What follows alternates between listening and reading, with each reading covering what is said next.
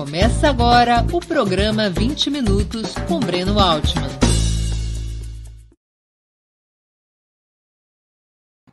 Bom dia. Hoje é 22 de novembro de 2021.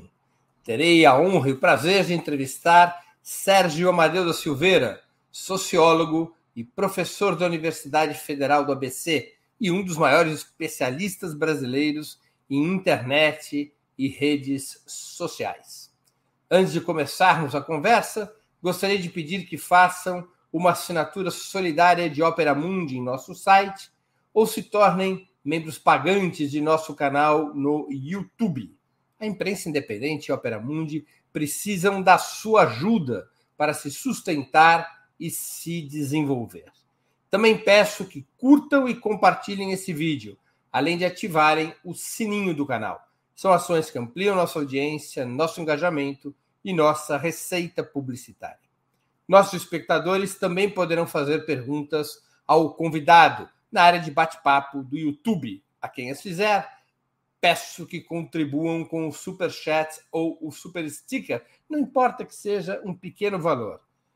Tal qual a galinha de grão em grão, Opera Mundi enche o papo e saco vazio não para de pé. A gente precisa da sua ajuda para custear o nosso trabalho jornalístico. Nosso compromisso é jamais colocar à venda o conteúdo do site ou do canal, mas para mantermos nosso conteúdo eh, em situação de livre acesso e podermos produzir cada vez mais conteúdo, é preciso que você nos ajude das múltiplas formas: assinatura solidária, inscrição como membro pagante no canal de Opera Mundi no YouTube, super chat ou super sticker durante a transmissão. Outra forma de contribuir é através do Pix. Nossa chave é apoie.operamundi.com.br. Eu vou repetir, apoie.operamundi.com.br. A nossa razão social é última instância editorial limitada.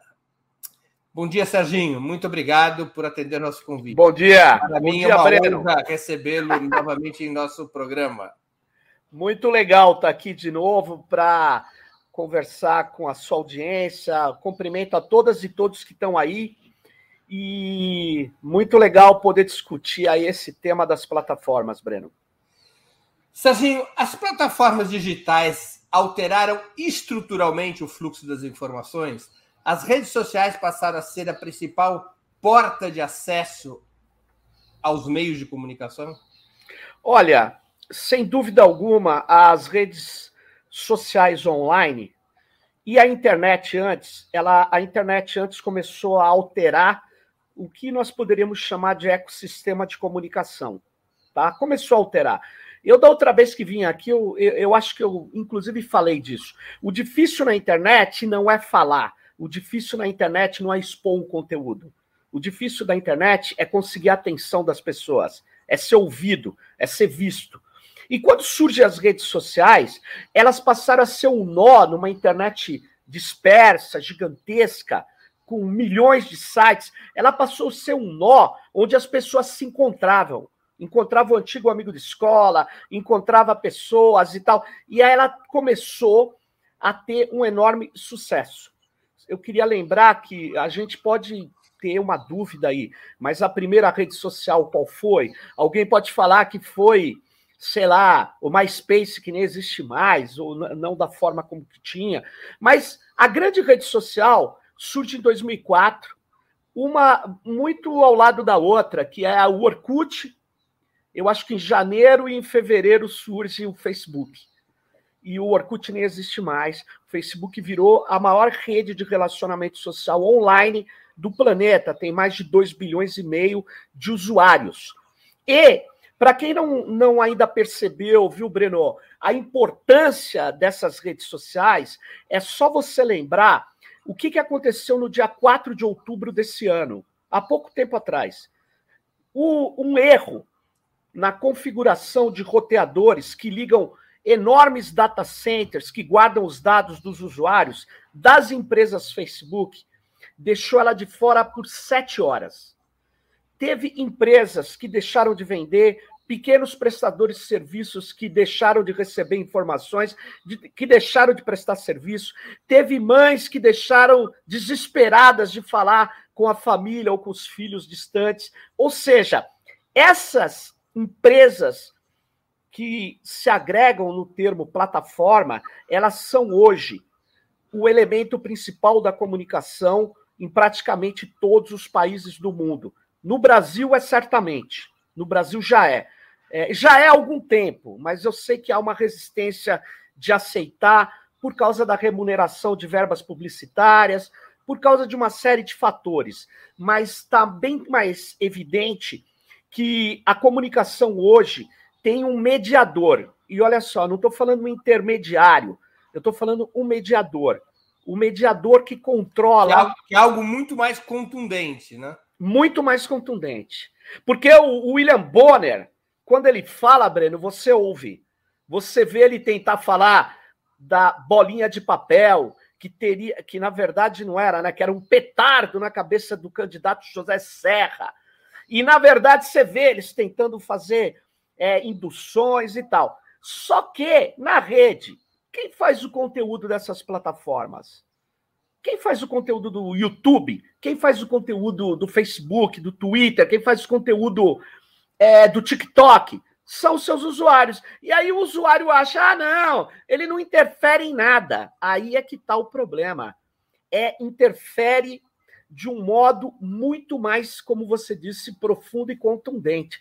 Interfere de que jeito? Manipulando pelo discurso? Não. Ele interfere, Breno, conduzindo a sua atenção, conduzindo o seu olhar.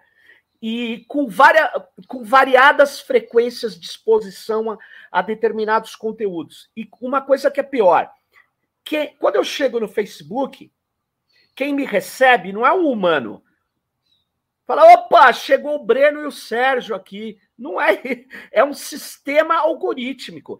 Quando eu entro no Facebook, eu tenho que me logar, que fala, né? Eu tenho que colocar minha senha, ou já, já abri o browser, que ela já está guardada. Aí eu entro no, ou no YouTube, ou no Facebook, ou numa rede social. Quando eu chego nela, o algoritmo dela, o sistema, porque não é um só, vários algoritmos, eles acabam é, buscando tudo que ele tem de você no banco de dados e vendo quem comprou o perfil parecido com você para oferecer uma série de conteúdos. E aí ele monta a sua timeline, ele monta aquilo que vai ser o que você vê. Então, eles modulam a sua atenção, modulam o seu comportamento. Ele te oferece umas opções. Ele faz um encurtamento da realidade. Ele é como se colocasse uma viseira e aí ele vai pondo conteúdos para você. E aí que tá. É, você fala, não, mas eu tenho milhares de seguidores, todos os meus seguidores veem o que eu escrevo. Não é verdade. O algoritmo bloqueia a visualização porque ele quer monetizar você. O que, que é isso? Ele quer que você pague. E todo mundo tem que pagar se quiser ter uma grande audiência. Tem que pagar o Facebook, pagar o YouTube, pagar o Google, pagar todas as plataformas para você ter uma ampla divulgação. É óbvio você pega um cara como o Felipe Neto, que, sei lá, tem 30 milhões de seguidores, é óbvio que ele tem um percentual que ele não precisa pagar. Qualquer coisa que ele escreva atinge 10 mil pessoas. Tudo bem, mas quem é que tem tanta audiência? E hoje, para você construir uma audiência dessa, a imprensa alternativa no Brasil sabe o que, que é isso. Ela precisa estar o tempo todo monetizando, o tempo todo colocando anúncio, porque do contrário, é, você não vai atingir as pessoas. E aí é que está o problema, Breno. Recentemente, o Twitter eu achei muito corajoso, o Twitter. Sabe por quê? Porque ele reconheceu, Breno, há um mês atrás, ele reconheceu que ele fez uma pesquisa em sete países e viu que o algoritmo dele distribui mais amplamente conteúdos de direita. Ou seja, tudo que a gente já várias vezes nós estamos dizendo aqui, no Brasil certamente, Facebook e é, ah, essa pesquisa aí, ó, essa pesquisa depois quem tiver interessado Entra aí, ó. Esse aí é o blog do próprio Twitter e ele descreve. E aí ele diz assim: Eu não sei por que, que isso acontece. Eu te digo por quê. Porque os algoritmos são baseados, na verdade, na extração de padrões do passado. E como essas redes têm uma monetização muito maior de, de quem é de direita, é, tem caras que não acreditam nisso, mas a direita tem mais dinheiro do que a esquerda, viu, Breno? então, na verdade. Sim, dizem que sim. Dizem que sim, eles pagam muito. Então, na verdade, quando o algoritmo vai tirar um padrão da rede toda, ele obviamente vai explorar determinados é, estilos e, e palavras-chave que são mais propensas à, à direita. E, e aí esses algoritmos, eles são algoritmos de inteligência artificial, mas é uma inteligência artificial baseada em dados. Na verdade, Breno, nós estamos falando de estatística. Claro. Agora, de toda maneira, a condução da opinião nessas plataformas, elas seriam operadas principalmente, como, vamos assim, alguns acham, a partir dos interesses ideológicos dos donos dos gestores, ou fundamentalmente elas são instrumentos relativamente neutros que são movidos pelos recursos financeiros de quem decide impulsionar sua participação? Não, são acontece é, as duas coisas. Você tem parâmetros, daqui a pouco eu vou, vou falar do Facebook que comprova isso. E só para falar, para deixar mais clara a pergunta. É tá. possível imaginar que o Zuckerberg ou algum funcionário dele sente no computador e diga: eu preciso favorecer tal governo, tal partido, tal empresa, e ele manipula a opinião? Ou esse processo de condução da opinião tem a ver com quem impulsiona e, portanto, a ferramenta em si seria neutra? Ó, vou te dizer um negócio: a ferramenta não é neutra, mas eu já vou falar por quê. Agora, o que está acontecendo é o seguinte: eles, eles definem regras de aprendizado com dados, Breno, para estruturar o modelo. Como é que funciona? Não é um algoritmo, uh, uh, vamos dizer, um conjunto de algoritmos que, com, que são rígidos, fixos. Ele não, ele tem regras e limites que são colocados para ele aprender com os dados. Nessas regras de aprendizado, para estruturar um modelo que vai ficar operando até eles mexerem novamente, eles mexem o tempo todo nesse modelo. Na hora que eles mexem nesse modelo, eles podem mexer para criar uma regra de aprendizado que beneficie mais um e menos outro. Então, você fala, mas isso não vai acontecer. Como é que você prova isso? O próprio Twitter disse que não fez isso, mas ele deixou uma regra que acontece muito com o caso do que a gente chama de racismo algorítmico, Breno. É o seguinte: é, você, o Google lá atrás, não imaginava que por ele ter treinado, colocado vários, várias imagens, milhares de imagens de gente branca, o algoritmo dele, é, ele não imaginava, os seus programadores, que quando ele vê, ele, ele se deparasse com um rosto negro, ele ia falar que aquilo não era um humano. Porque ele treinou o algoritmo, o modelo dele, para só identificar o humano com a cor branca. Aí você fala, ah, mas isso não é racismo? Claro que é. Porque ele nunca se preocupou com isso. Ele só treinou o algoritmo dele com brancos. Depois ele recuperou. Sabe o que ele fez, Breno? Ele começou a treinar com foto de negros. Mas como ele precisava de muitas fotos para treinar o algoritmo, eles pegaram fotos de presidiários. Aí você dava uma busca, jovens brancos aparecia aqueles jovens bonitos, aquelas coisas jogando basquete. Aí você dava uma busca, jovens negros, aparecia todo mundo com aquela coisa. então, o que, que acontece? Toda essa inteligência artificial dessas plataformas, elas não seguem uma gestão estritamente burocrática. E é isso que é difícil de dialogar também. Porque tem muito cara na ciência política, os weberianos, não, a burocracia. Sim, a burocracia é um constitutivo das organizações públicas e privadas. Só que tem um problema. Agora, não dá para falar que a gestão algorítmica é burocrática. Vou, vou dizer por quê. Porque ela é baseada, primeiro, com extração de padrões, e não é a interpretação da regra ou da lei. Ela não interpreta nada. Ela faz, ela executa, ela é zero ou um. O burocrata interpreta, o sistema algorítmico não interpreta nada, exceto se for dado a ele um campo de maleabilidade, mas isso tem que estar previsto, ou na regra de aprendizado, ou tem que estar previsto no código. Então, o que eu quero te dizer é o seguinte: na sua pergunta, tem alguém que pode mexer e, e, e favorecer um funcionário? Pode sim. Ele pode mexer no modelo. Ele pode e eles mexem. Agora, está favorecendo? Isso aconteceu? Não sei, mas o Twitter já mostrou. Já mostrou o quê? Que mesmo assumindo que eles não mexeram, eles não fizeram um ajuste. E o discurso, por exemplo, conservador, é, o, talvez discursos contra valores é, mais progressistas, é, o algoritmo expandiu mais sem monetização. E aí entra a monetização. Quando você paga por um público, ele vai te entregar um, um, uma parcela daquele público, Breno. Aí é mais difícil saber se ele bloqueia ou não. Eu acho que eles não bloqueiam. É, eles bloqueiam menos. Mas quando você compra um segmento, como é muito comum, um micro segmento, você quer fazer propaganda para pessoas que é, são potenciais compradoras de um determinado produto, serviço ou discurso.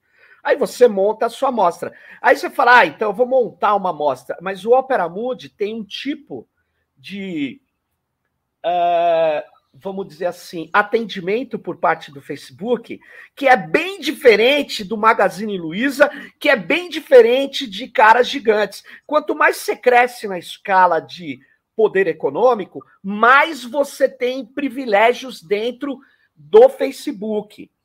Aí você fala, ah, mas isso aí, ah, de novo, vem esses comunistas falar essas bobagens. Então, antes que alguém pense isso, eu já digo, Entrem numa. O Breno, o The Wall Street Journal fez uma reportagem aquele, aquele jornal comunista de Wall Street. Como é aquele do que Wall Street é onde tem aquele boi que a gente trouxe, não foi? O touro, o touro. O touro é boi. Touro. Tem o touro. Então, tá aí, ó. Ó, na tua tela, o, o, o Breno, The Facebook Files é a, leia isso aí, quem tiver interesse de se aprofundar, é assustador o jeito que o Facebook atua. Tem uma pessoa que era uma ex-funcionária que foi importante para vazar os arquivos e dar entrevista, e a Frances Haugen, e ela diz o seguinte: alguns caras durante um tempo tinham licença para matar. O que, que é licença para matar? Tudo que eles publicavam era amplamente divulgado. Então, olha aí, ó. Pronto, o cara mexeu no algoritmo e. Liberou uma, uma porta. Liberou aquele, uma regra. Aquele cara ali, ao invés de ter acesso a, a 0,1% dos seus seguidores, vai ter 100% de acesso. Ou até mais. É, todos os seus seguidores e mais quem não é seguidor. E aí era quem? O Donald Trump, era o Neymar, só gente assim boa. E aí é que tá. Agora vem cá, Breno. O que que chama? Isso aí é o quê? É opacidade total. É diferente do combate à Rede Globo. Porque o combate à Rede Globo, você via o cara falando ou deixando de falar um fato importante que tinha ocorrido, né? Manipulação ou omissão. Aqui não. Por isso que eu falo modulação. Aqui, cara, você não sabe o que, que eles estão fazendo. Agora o Moro é o queridinho da terceira via. Será que eles não estão amplificando o Moro? Não é um acordo lá dentro? Como é que você diz que não? Eu é uma caixa eu... preta. Hã? É uma, é uma caixa, caixa preta. preta. Eu até esqueci de passar aí, mas tem um livro do Frank Pasquale é, que chama The Black Box Society onde ele trabalha exatamente isso, a sociedade da caixa preta. Essas redes vão fazendo as coisas e a gente não sabe o que acontece, até que vem um vazamento. Mas isso acontece generalizadamente, onde tem obscurantismo, né? Repare, você vê na CPI do, da, da Covid, é, muita gente desconfiava, mas você vê a Prevent Senior, que fazia aquelas defesas de cloroquina. Aí uma hora você vê lá o diretor sentado lá no banco, ele fala, porque o médico tinha denunciado, tinha rompido o obscurantismo, a opacidade, e aí esse médico diz que eles falavam que é, óbito também era alta. Então, nas redes sociais, não tem um médico que vai sair. Vez, é, uma, é, uma, é uma estrutura, muitas vezes, que o funcionário nem sabe o que, é, porque ela é gigantesca. Ela é gigantesca. E ela é operada por sistemas algorítmicos que têm um controle muito sério de quem manda na empresa. E três fundos, três fundos, Breno, BlackRock, Vanguard e State Street, só esses três fundos, eles controlam 15% da Amazon, 17% da Apple, 18% da Microsoft. E deve controlar mais de 10% do Google, mais de 15% do Facebook. Eu não extraí os dados aqui. Mas segundo a Bloomberg. Então você vai ver que o poder do capitalismo já financeiro, ele não está mais indo simplesmente para o mundo industrial, tradicional, ele está indo para as plataformas. E as plataformas não estão só mais na comunicação, Breno. As plataformas estão em todos os segmentos da economia importantes. Eles estão na saúde. Hoje nós vamos ver que a gente já está assistindo Microsoft, Amazon, Facebook entrando na área da saúde. É, a, a Amazon é, certamente vai ampliar também a área da agricultura dela. Né? Então, eles estão montando cadeias de negócio, porque a plataforma é genial, né? Ela trabalha com dados, por isso que ela não é intermediária. Ela entra no meio do caminho e ela acaba unindo o lado da oferta com o lado da demanda. E ela tem dados da oferta e da demanda, e ela pode fazer naquilo que o, o Hayek, teórico do neoliberalismo, dizia: porque o capitalismo é impossível, é, o, é, é, é a interação que só o mercado pode fazer. Negativo. Bom, isso já era uma balela lá atrás. Agora é um sistema computacional com dados absurdos do lado da oferta e da demanda, jogando para cá ou para lá. Então, você pega o Uber. O Uber é, começa a chover na cidade, começa a escalar o preço. Você fala, é porque a lei da oferta e demanda é porra nenhuma, porque ele sabe que você está se molhando e que você vai estar tá disposto a pagar mais caro. Aí ele orienta os motoristas aí é, mais para o lado de cá para o lado de lá. Ele pode até tomar prejuízo em duas horas do dia, mas não é assim que se calcula financeiramente a empresa. Ela se calcula no ano, então eles fazem o jogo de modular o comportamento, de oferecer caminhos para você e, e, e, restringir outros, e muitas vezes bloquear outros. Mas eles fazem isso na comunicação e em todos os outros lugares que eles estão. Não é à toa que alguns caras acham que o melhor jeito de caracterizar o capitalismo hoje é chamando de capitalismo de plataforma. É óbvio que o capitalismo não tem só plataformas, mas o capitalismo tem as empresas hoje que estão se dando melhor, com maior lucratividade ou com maior expansão, extensão, são plataformas americanas e chinesas. Os chineses estão ganhando muito com isso também. É, não tem as plataformas são atualmente uma ferramenta de planejamento militar e de inteligência? São, certamente. Elas são. Primeiro, Breno, a, a, as plataformas elas são elas são enormes coletoras de dados. Se você é o Estado norte-americano, o Snowden já nos mostrou isso. Você acha que você vai deixar de ter acesso a esses dados com todo o aparato legislativo que eles têm, a lei de defesa patriótica e tantas outras? Você acha que eles não vão utilizar isso para o posicionamento geoestratégico da sua classe dominante e do Estado? Aí eu acho que você precisa refazer, talvez repensar a sua condição de ingenuidade, porque nem a China, nem os Estados Unidos, nem a Rússia vai deixar de utilizar dados estratégicos. Uma vez eu fui num debate com o pessoal de relações internacionais e uma das pessoas me falou: Olha, esses dados aí não servem para nada, porque é muito dado, não dá nem para saber o que, que é. Ora, isso não serve para nada para um olhar humano, por um, por um olhar é, é, de uma, duas, dez pessoas. Mas aí eu vou até fazer uma metáfora.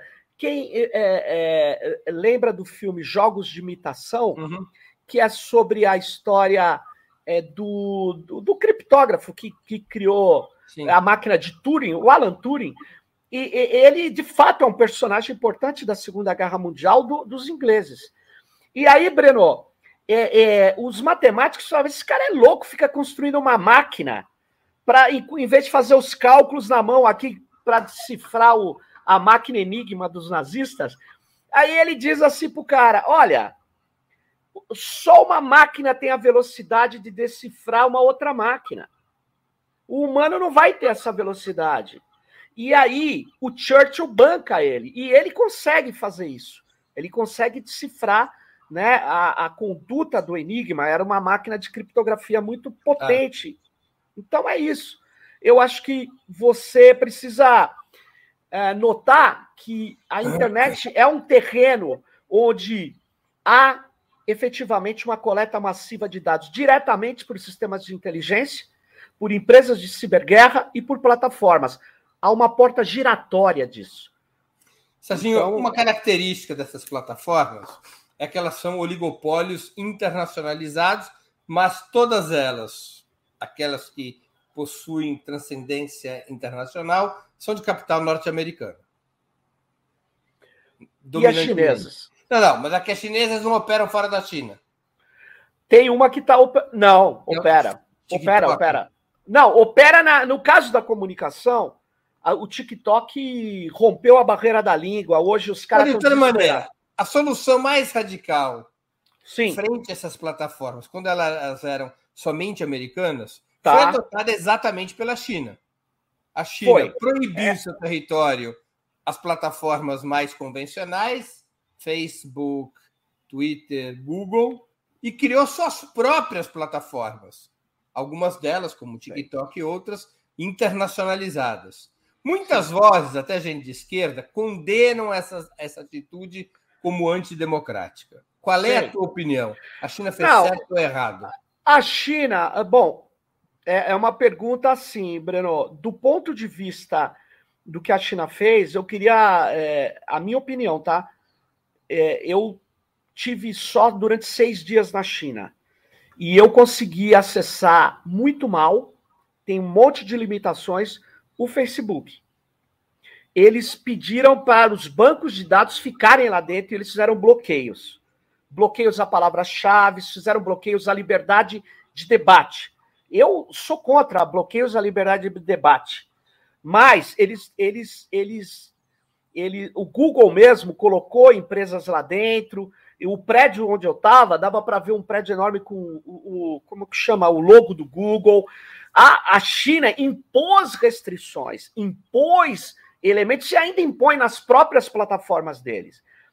É, eu acho que impor restrição a um debate democrático é ruim, é extremamente é, perverso. Agora, não controlar as plataformas como a gente vem fazendo, ou seja, não ter uma regulação legal, não ter é, tratar todos os dados como se fossem imprescindíveis para funcionar a internet, eu acho um equívoco.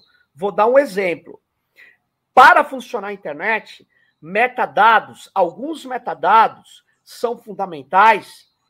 Os dados do meu site pela nossa Constituição, eu posso ter um blog, o Opera Mundi pode ter, e tem, ele pode falar diretamente na internet, e não poderia haver, no meu modo de ver, bloqueios a qualquer um em qualquer lugar do mundo acessar o conteúdo do Opera Mundi. Não deveria ter bloqueios. Ocorre que é o seguinte: o que está acontecendo é que eles dizem que isso é igual aos dados de biometria, do desempenho escolar dos nossos estudantes, os dados de DNA da nossa população, todos os dados têm que fluir livremente pelas redes, porque se não fluir, esses dados estariam impedindo a liberdade de expressão. Agora vem cá, o que, que, tem a ver o dado do biometria dos brasileiros ou o dado das crianças e na, em relação com seus professores? Por que, que isso é importante para a liberdade de expressão do mundo? Claro que não é. Isso é uma trapaça teórica,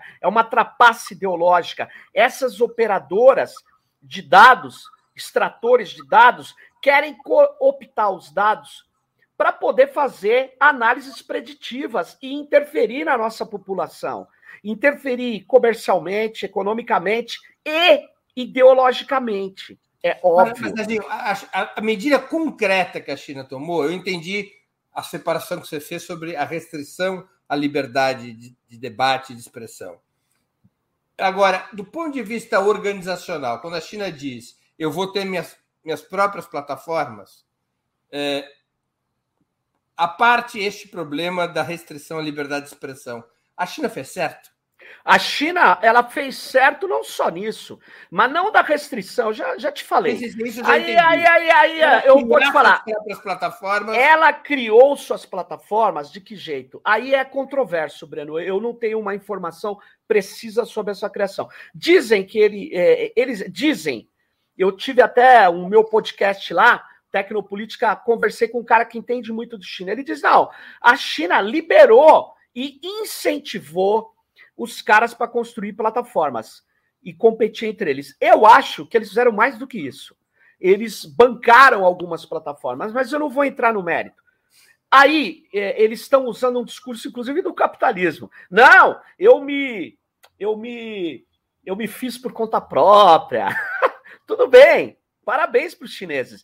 Mas eles construíram uma série de espelhos às empresas americanas, Breno, que é assustadoramente gigantes.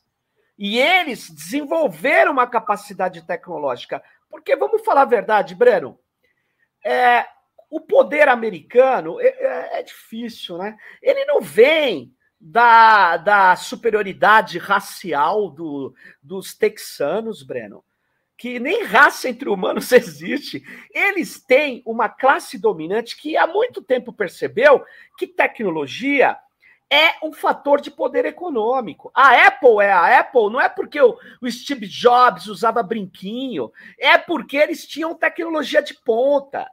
E aí, o que está acontecendo hoje? Está acontecendo que a China, Breno, no terreno tecnológico, há, há uns 20 anos, falou assim: cara, só tem um jeito de desenvolver essa pirosca. Plantando cana? Não. Com tecnologia. Nós vamos começar com um plano. Como eles têm uma economia planificada, eles começaram com o plano de, você deve se lembrar, incorporar as indústrias mais de base, indústrias de base, não, desculpe, de baixa complexidade, média complexidade, alta complexidade e tecnologia da informação. Quando chegou aí, Breno, os caras já não brincavam em serviço.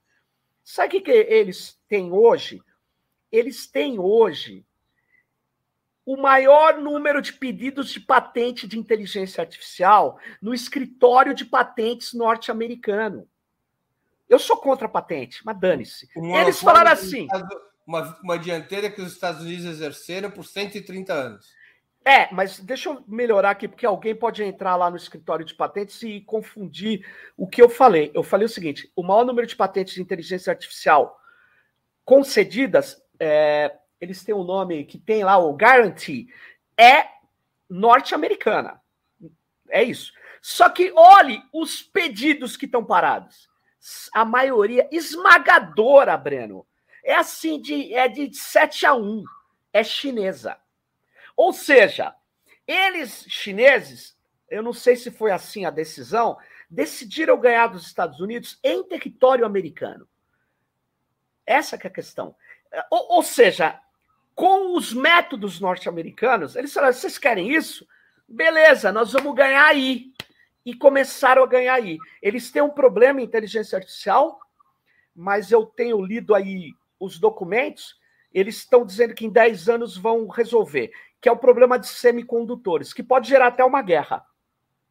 Porque os americanos estão bloqueando e sem semicondutor, sem chip, eles hum. não conseguem avançar. E aí o que, que acontece? Os americanos começaram a fazer, obviamente, não tem nada de liberal, né? Na hora de discutir isso, eles proíbem, dizem que estão defendendo a segurança nacional e o livre mercado acabou-se. Só aqui que não. Aqui, aqui eu tive uma conversa com o Márcio Postman, eu gostei muito de uma frase que ele disse. Ele disse: a classe dominante brasileira há muito tempo desistiu do Brasil. Eu não sei se teve alguma vez que ela tinha tentado desenvolver o Brasil. Eu vou dizer, eu vou, fazer as sérias dúvidas. Mas é, e aí, Breno, nós estamos no seguinte momento: o que fazer com as plataformas? Porque regular. Ah, antes, antes de entrar nesse, nesse tema, deixa eu ler aqui uma pergunta de um espectador ou uma espectadora. Pessoal, antes deixa eu explicar uma coisa. Nós estamos dando, já tem algumas semanas, prioridade a quem contribui com o Superchat é, na leitura das perguntas. Né? É, como eu já disse, nós não vamos fechar o conteúdo nem do site, nem do canal, mas nós precisamos da contribuição dos nossos espectadores, dos nossos leitores, que, como eu disse no início do programa, saco vazio não para em pé. Nós precisamos arrecadar. Nós não somos igreja evangélica, tá precisamos do dízimo. Precisamos do dízimo. Então eu vou ler aqui do Renê, ou da Renê da Silva Bastos, que eu agradeço pelo superchat. Grande abraço, Sérgio Amadeu. Será possível revivermos o clima favorável ao software livre depois dessas estratégias das megacorporações? Ixi, Maria. Ô, Renê, obrigado pela, pela questão. Eu acho que é, nós vamos, se a gente quiser ter um futuro tecnológico, nós vamos ter que reviver a questão do software livre. Não só, mas nós vamos ter que reviver o software livre e vamos ter que exigir um Estado digital que atue para construir infraestruturas. É o que eu ia falar quando o Breno é, trouxe a sua questão, que é o seguinte: uma coisa é a gente regular as plataformas. Isso não resolve o problema de criar soluções tecnológicas que tragam recursos para o país. E para fazer isso, a gente vai ter que apostar em software livre, ou seja, softwares de código aberto. A gente vai ter que apostar em data centers federados no Brasil.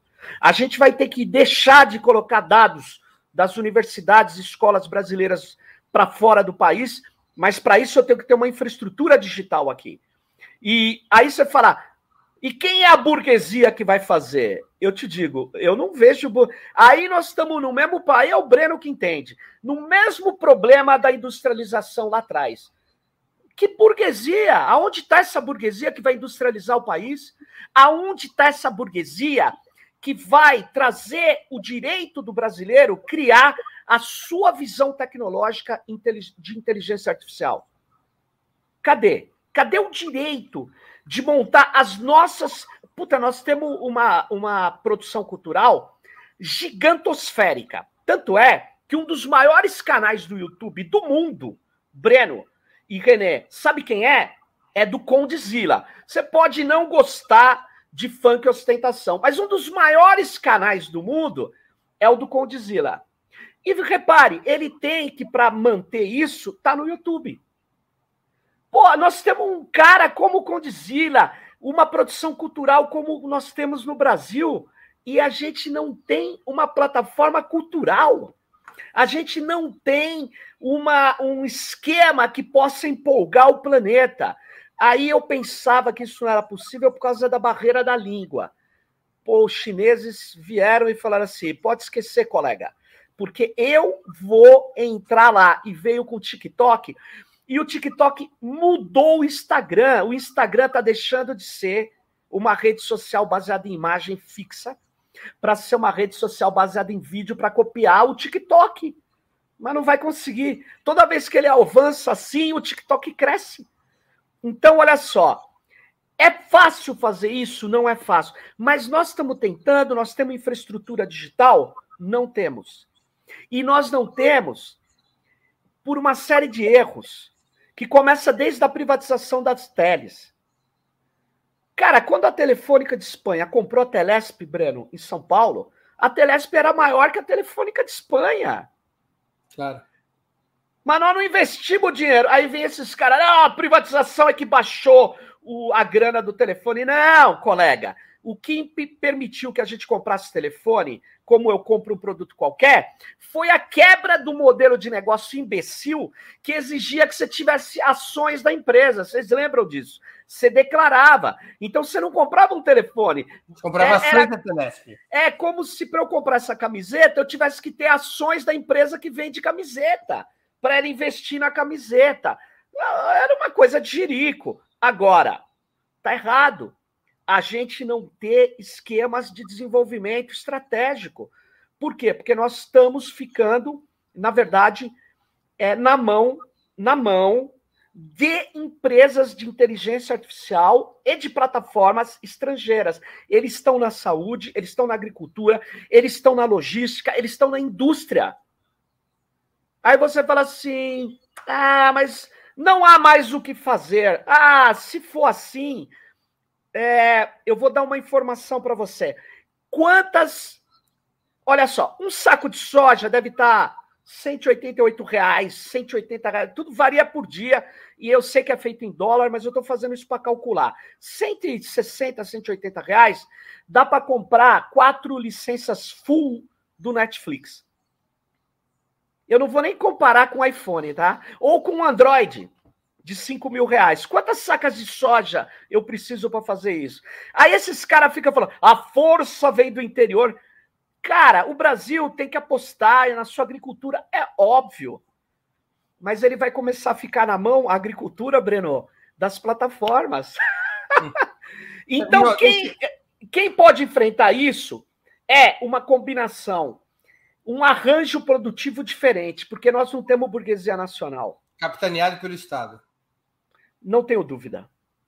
O governo cubano acusa os grupos de extrema-direita de recorrerem às plataformas com apoio financeiro do governo norte-americano para tentar desestabilizar o processo político interno.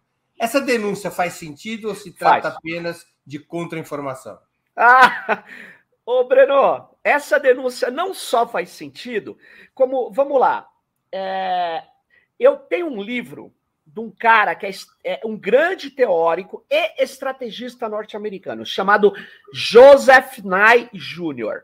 Joseph Nye Jr. N-Y-E Jr. Esse cara, ele junto com o Keohane escreveram lá aquela ideia do soft power, hard power, que os Estados Unidos não domina só na porrada, ele domina também na cultura, ele domina na ideologia. Esse, esse Joseph Nye Jr. tem um livro já do, do século XXI, chama O Paradoxo do Poder Norte-Americano. Está traduzido em português. Eu acho que a editora é a Unesp. O Paradoxo do Poder Americano. E aí, Breno, sabe o que está escrito lá? Em alto relevo, ele diz assim: eu preciso levar os meus interesses para os povos que eu tenho que dominar porque fica mais barato a minha dominação. Então eles têm que querer ser dominados como eu. Eles têm que ter os meus valores. E aí eu tenho uma, uma orientanda que pesquisou a internet em Cuba. E, e ela colocava esse problema. Na hora que o. E o Obama, ao contrário dos cucarachos lá da extrema-direita de Miami, o Obama falava: vocês são burros, gente, vamos pôr a internet em Cuba, vamos botar. É, mantém o bloqueio, mas a gente leva gigas, bytes, terabytes, porque aí nós vamos travar a luta ideológica lá dentro. É isso, tem documentos, Departamento de Estado, gente. É óbvio que eles interferem no país, em cada país. Agora, Serginho, tem uma questão de direito internacional curiosa que imbrica com o tema da liberdade de expressão. Sim. Se há um ataque estrangeiro de um país contra o outro pelos meios militares clássicos, é direito desse país se defender. Sem dúvida. E num caso como esse, Cuba tem o direito de se defender das ações tem. a partir das plataformas? Tem, mas aí, Breno, é uma discussão que ela, é, ela, é, ela, ela vem junta com o ataque que está sendo feito ao socialismo, que está sendo feito um tipo de organização é, de, é, de, participação da população que não é liberal democrática, que não é baseado no poder do dinheiro, nos votos, com santinho, com. Então, é, Cuba tem um, um problema. Cuba diz assim: eu não posso assumir determinados tipos de democracia como um deles, porque os Estados Unidos já tentou matar, já tentou bloquear, já tentou destruir aqui. Então eu tenho que ter um governo, ele justifica um governo mais duro, exatamente para poder proteger ali. Para poder proteger o quê? Para poder proteger a integridade da, do socialismo cubano, que segundo aquele aquele comentarista da Globo News, Cuba não tem nada, só tem saúde, segurança e educação, porra. E só não tem mais porque tem um bloqueio comercial. Agora, é, eu sou. Eu, eu, eu, tenho dificuldade com as restrições que Cuba tem. Os cubanos me dizem que é para defender, como você está dizendo, é, se defender contra um poder gigantosférico. Agora, Cuba é, e Brasil é, eles não precisam fazer determinados bloqueios, eles precisam fazer restrições, eles precisam ter bancos de dados lá para poder entrar, eles precisam poder ter é, recursos para poder competir com esses caras e, na verdade, criar as suas plataformas, criar as suas, é, as suas possibilidades comunicacionais, porque você pode me dizer assim, não, mas o capitalismo sempre vai ganhar aí fica difícil, né? Eu não sei se ele sempre vai ganhar. Eu sei que a gente nunca teve é, aquilo que o Gramsci falava, que é tentar, nesses países mais avançados, por exemplo, o Brasil não é um país avançado do capitalismo, é um país complexo e, e com uma economia diversificada. Mas aqui nós nunca disputamos a direção cultural com instrumentos. Eu, é, você disputa dentro da Rede Globo, disputa dentro da. Mas não tem instrumentos. Não tem, não vi, eu não conheço nenhum. Não conheço nenhum. Então é. Você é acredita que essas plataformas, às quais se somam redes fechadas como o WhatsApp, que também é de propriedade do Facebook, continuam a ser um território que poderá ser ocupado pela extrema-direita brasileira na campanha eleitoral de 2022? Continua e será. Sabe por quê, Breno? O WhatsApp, ele tem 94% dos brasileiros com acesso à internet. Tem WhatsApp.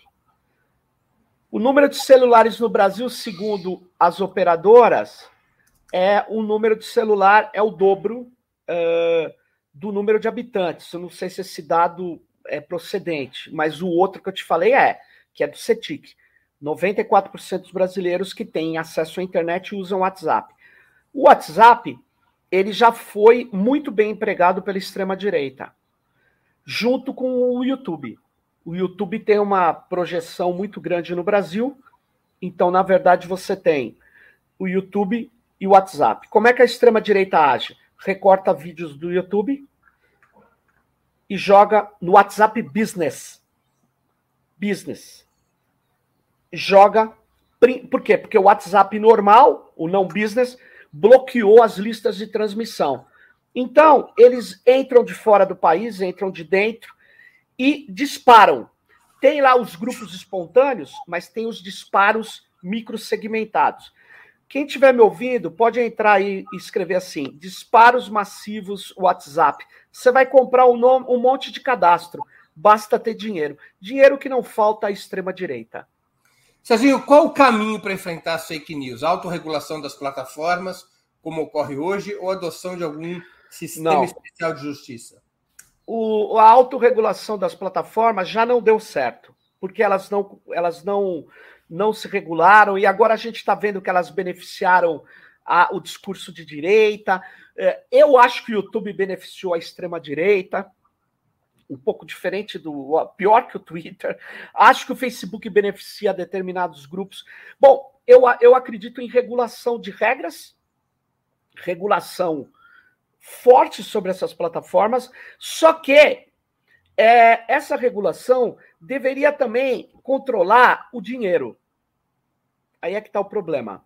Existe um PL 2630 é, que está em discussão lá, o relator é o deputado Orlando Silva, do PCdoB, ele tem feito um trabalho de ouvir, junto com a deputada Bruna Fulan, todo mundo, tem tentado fazer um acordo, mas é muito difícil, porque tem interesses políticos e econômicos bem díspares aí. Agora, tinha um erro muito grave, na minha opinião, Breno, que era o seguinte: talvez eu possa me explicar. Considerar todo mundo culpado até que prove em contrário não resolve o problema do disparo da extrema-direita. O que é dito de outra forma, você guardar metadados, dá mais poder para o WhatsApp, guardar metadados de todo mundo o tempo todo, para poder mostrar a cadeia da onde surgiu a fake news e penalizar quem reproduziu, vai, eh, eh, vai simplesmente gerar, numa única cadeia de fake news, 40 mil suspeitos. A polícia vai atrás de 40 mil suspeitos. E além de fragilizar os grupos que usam o WhatsApp, eu recomendo que não, mas que eu posso fazer? Grupos do movimento popular, de direitos humanos, do MST. Sabe o que, que vai acontecer? Eles usam. Sabe quem vai ser vítima dessa guarda de metadados? Eu te falo. A vítima do sistema judicial brasileiro, que são os mais pobres, os movimentos sociais.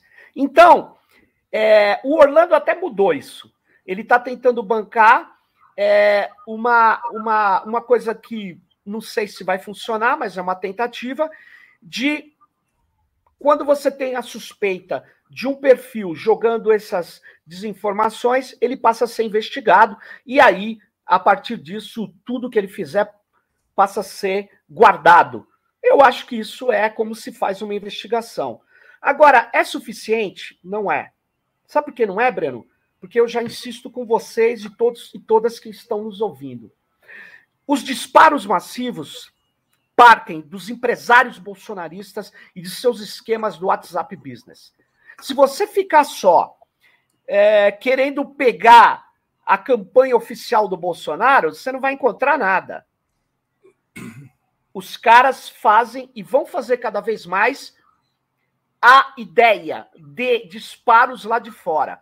Quando a gente queria evitar o spam no Brasil, Breno, a gente corria atrás, sabe do quê? A gente corria atrás de IPs.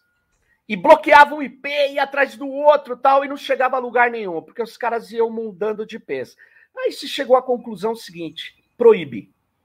Proíbe um sistema técnico que chama Porta 80, que é o principal, uh, uh, o principal modo de jogar spam Fechou aquilo, o direito de quem foi violado? Só dos spammers. Quebrou-se um pedaço da neutralidade da rede? Sim, mas só aquele pedaço. Só a porta 80 foi fechada. Então, na verdade, dá para fazer isso para evitar desinformação? Não. Sabe por quê, Breno? Porque a desinformação é a principal estratégia da extrema direita. E aí alguém falou: "Ah, precisa de formar provas". Eu te digo, você sabe o que está rolando? Há, há, há, duas, há, uma semana atrás rolou no, nos dutos bolsonaristas a, a mentira de que se você tomar vacina contra a Covid-19, você pega AIDS, ou fica mais fácil de pegar AIDS. Síndrome, síndrome de deficiência imunológica.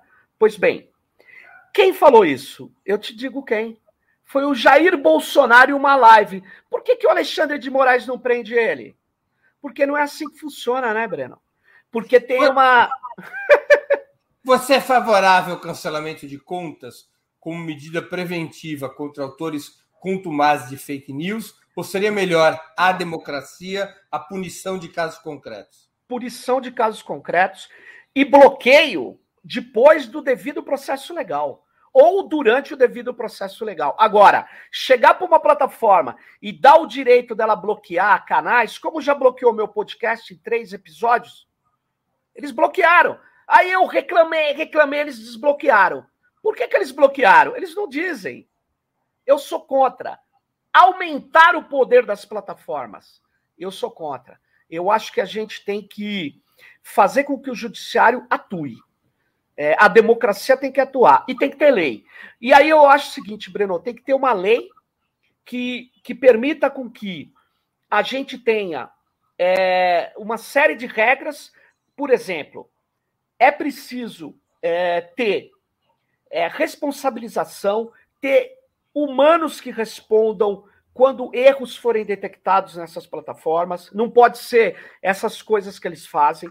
É, tem que ter explicabilidade se eu pedir. Por que, que vocês chegaram a essa conclusão? Eles precisam explicar. Tudo que é público precisa ser explicado. Aí eles falaram para mim assim: ah, mas esse algoritmo aí, ele é de rede neural, ele é inescrutável. Ele não pode sobre ele exercer conhecimento. Aí eu digo a eles: então não use. Por que não use? Porque ele viola o meu direito de contestar um bloqueio que eles possam estar tá fazendo. Quando se trata de setor público, eu não estou falando de turbina de avião. O algoritmo da turbina de avião não é interesse meu, exceto se ele não funcionar quando eu estiver no voo. Mas eu estou falando. É. Da comunicação é. Então, na verdade, tem que ter explicabilidade e tem que ter auditoria. E, te, e eu acho assim: a lei deveria ter uma comissão que tenha poder de controle sobre as plataformas. O famoso. É que eu vou falar uma palavra juridicamente técnica, que é poder de polícia. Você tem que ter o, a, a condição. Alguém tem que controlar as plataformas. E tem que ser a sociedade civil, não pode ser só o poder judiciário. Até porque o poder judiciário vai julgar, Breno. Eu não gosto dessa coisa. Eu sou aí, como você chama, da velha guarda. O judiciário julga, o, o, o Ministério Público oferece a denúncia e o Legislativo cria a lei. Eu sou dessa época. Serginho, o que poderia fazer um novo governo de esquerda para regulamentar as plataformas? Seria possível torná-las mais transparentes e colocá-las, como você está defendendo, sob alguma forma de controle público? Eu acho que isso tem que colocar, mas ele vai ter que ajudar a aprovar isso no legislativo, caso não tenha aprovado. E vai ter que melhorar os instrumentos legislativos que tem hoje, que foram piorados pelo pior Congresso, na minha opinião, que o Brasil já teve, que é esse que está aí. Esse Congresso aí não tem a mínima condição. É, então, eu espero é, e, e, chamo a, a, todas e todos que estão nos ouvindo, a gente precisa remover o Bolsonaro, precisa eleger um presidente adequado, e eu acho que o presidente que nós deveríamos votar nessa eleição é o Luiz Inácio Lula da Silva, só que tem um problema, Breno, não basta o Lula, tem que eleger muito deputado. E aí depois não adianta reclamar, você elege esses cacarecos que tem aí, depois falar, ah, os políticos não prestam. Como, pelo amor de Deus, não permita, é, não, não jogue seu voto fora. Então, é, eu acho que a gente tem condição de reorganizar essa legislação e a gente precisa de uma legislação que tenha uma regulação das plataformas aqui, vai enfrentar um lobby pesado, pesado dessas enfrenta esse lobby pesado. Por quê? Porque essas plataformas querem continuar é, livre, leve, soltas, ditando as regras da democracia com sistemas opacos que a gente não sabe como funciona. Na é sua isso. opinião, quais seriam as principais medidas? A principal medida, Breno, é primeiro o seguinte: a gente tem que ter é, é, transparência das regras de conduta interna dessas plataformas. Aí você pode dizer, não, mas isso viola o copyright. Não, eu não quero nem é, transparência de código. Eu vou abrir mão disso apesar que eu acho isso imprescindível. Mas eu quero que eles digam, e não aquelas coisas genéricas de termos de uso, política de privacidade, Breno. Eu quero saber o que, que eles estão dizendo que tem que fazer com os perfis, com determinados perfis. Quais as regras que eles quebrar ensinam os modelos? Preta. Quebrar. Eles têm que deixar claro as regras de operação. Não pode, de repente, eles, conforme essa pesquisa do Twitter mostrou, eles beneficiam mais os órgãos de informação da direita do que de esquerda. Não é só político, não. É, é o que eles chamam de órgãos de mídia. Deveria então, haver, portanto, uma Câmara político-científica de controle? Sim, tem que ter, aí sim, uma comissão que tenha poder de fazer portarias ou, ou a regra equivalente que ela possa soltar para, na verdade, fazer com que determinadas especificidades que surgirem sejam controladas. Porque não dá para você ter uma lei que controle tudo. Você tem que Sim. ter regras gerais e tem que ter uma, uma comissão. Tem que ter uma comissão que é composta de amplos setores, inclusive o deles. Tem que estar tá lá na comissão. Agora, e o Estado junto. E o judiciário à parte. Por quê? Porque o judiciário vai vai ter que decidir o choque entre essa comissão e essas plataformas. Então, na verdade, eu acho que tem que ter uma, um controle que a nossa Constituição permite. A nossa Constituição é muito avançada. Todo poder emana do povo, está no artigo 3, pode ser exercido por meio de representantes ou diretamente. Está escrito lá. Então, nós não fazemos valer o que está na nossa Constituição, nós precisamos de uma comissão de controle. E aí, Breno, eu estava falando de comissão de controle, é, você fala controle, ai, vai violar a liberdade de expressão. Não vai violar nada. É controlar quem quer violar a liberdade de expressão, que são as plataformas. Entendi. Essa que é a questão. E aí eu quero dizer uma coisa. Ó, é, antes que você encerre esse programa de 20 minutos, que tem muito mais de 20 minutos, né? Eu quero é, mudar a chave aqui da discussão e trazer o seguinte: essas plataformas, essas empresas de tecnologia, Breno, elas estão vindo aqui no Brasil extraindo dados, fazendo pesquisa com dados de brasileiras e brasileiros que a gente nem sabe que tipo de pesquisa é. Se eu for fazer uma pesquisa, Breno, na minha universidade, eu tenho que passar meu questionário por uma comissão de ética. Eu queria dizer o seguinte: eles fazem experimentos o dia inteiro com os usuários e nós não sabemos quais são. Então eles precisam prestar conta de que experimento eles estão fazendo. Aí você fala assim: pô, que ingenuidade, eles vão esconder os experimentos piores. Sim, mas sempre vai haver um vazamento. E sempre nós vamos poder conseguir informações desse vazamento. Então, na verdade, a gente tem que proibir esse tipo de experimento. E segundo, nós temos que proibir o fluxo internacional de dados sensíveis. Dados que não deveríamos deixar de sair do Brasil, como fez a China. A China é autoritário. Agora, é, dá para. É, eu não estou falando de liberdade de expressão. Eu queria mostrar esse aplicativo SouGov. Esse aplicativo, Breno, é para um milhão de pensionistas e servidores públicos federais. Você sabe que toda vez que você usar o chat desse aplicativo, ele envia os dados. Sabe para onde, Breno? Transferência Internacional de Dados. Ele envia os dados para IBM, tá aqui, ó. IBM Watson, nos Estados Unidos. Eu queria que você voltasse a tela. Tá aí o computador da IBM. Volta um pouco no termo de uso. É, eu sei que é chato, mas eu sou obrigado a ler esse, essa frase, ó. Nesse contexto, o usuário fica ciente de que os dados digitados no chat poderão ser transferidos internacionalmente e ficam armazenados na infraestrutura da empresa por período de 30 dias. Após esse período, os dados são excluídos em definitivo. Tal armazenamento tem o objetivo de prover o aprendizado de máquina da ferramenta de chat denominado Watson, onde as interações dos usuários do chat são utilizados para o aprendizado pelo computador. Ou seja, Breno, nós estamos usando dados dos servidores públicos federais para treinar o modelo de aprendizado de máquina da IBM. E isso não é um escândalo no Brasil. A Globo, a Folha de São Paulo, o Estadão aplaudem isso, porque é moderno. Na verdade, Breno, nós vamos treinar no processamento de linguagem natural, é uma técnica de converter voz em texto e leitura de textos. No, e tradução, nós vamos melhorar a tradução para o português desses elementos, nós vamos melhorar a compreensão, compreensão é exagero, mas o tratamento de língua portuguesa de uma empresa americana que vai ter o tratamento da língua portuguesa melhor do que os algoritmos nas universidades e empresas aqui no Brasil. Fala para mim o seguinte: qual o nome disso? Eu não sei. Brasil acima de tudo, né? Hum, acima de tudo está a IBM Watson. É isso que eu sempre digo. A IBM Watson está acima de tudo. E eu não tenho nada contra a IBM Watson. Eu só queria que é, uma medida tecnológica, é, por isso que eu estava voltando à questão do Estado, Breno.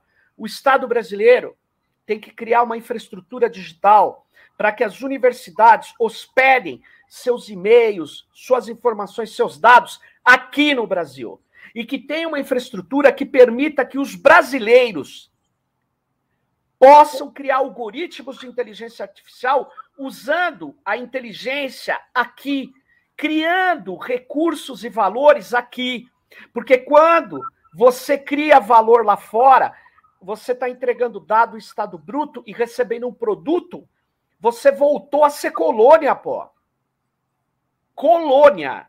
Nós somos uma colônia digital. É isso Serginho, nós, nós estamos chegando ao final da entrevista. Muito bem. E eu vou te fazer duas perguntas que eu sempre faço aos nossos convidados. Qual livro você gostaria de sugerir aos espectadores? É a primeira pergunta. E a segunda, qual filme ou série poderia indicar a quem nos acompanha? Bom, dessa vez, Breno, da outra vez que eu tive aqui, indiquei uns livros, mas dessa vez eu vou indicar um livro do meu grupo de pesquisa que está saindo essa semana, é, que chama Colonialismo de Dados, como opera a trincheira algorítmica na guerra neoliberal, que trata desses parte dos assuntos que eu tratei aqui, em especial esse último. E o filme é o Coded Bias, que é excepcional esse filme, que mostra o racismo algorítmico e o poder dos algoritmos de controle da biometria. Em qual plataforma?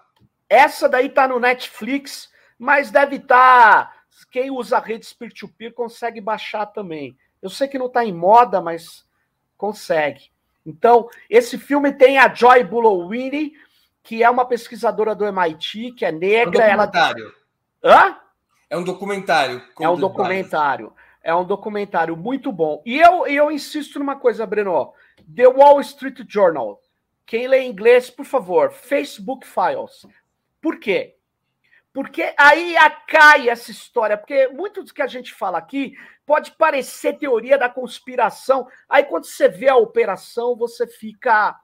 Você fala, putz, e, e, eles não conseguem desmentir, nem tentaram desmentir, porque tudo que está nessa reportagem foi comprovado.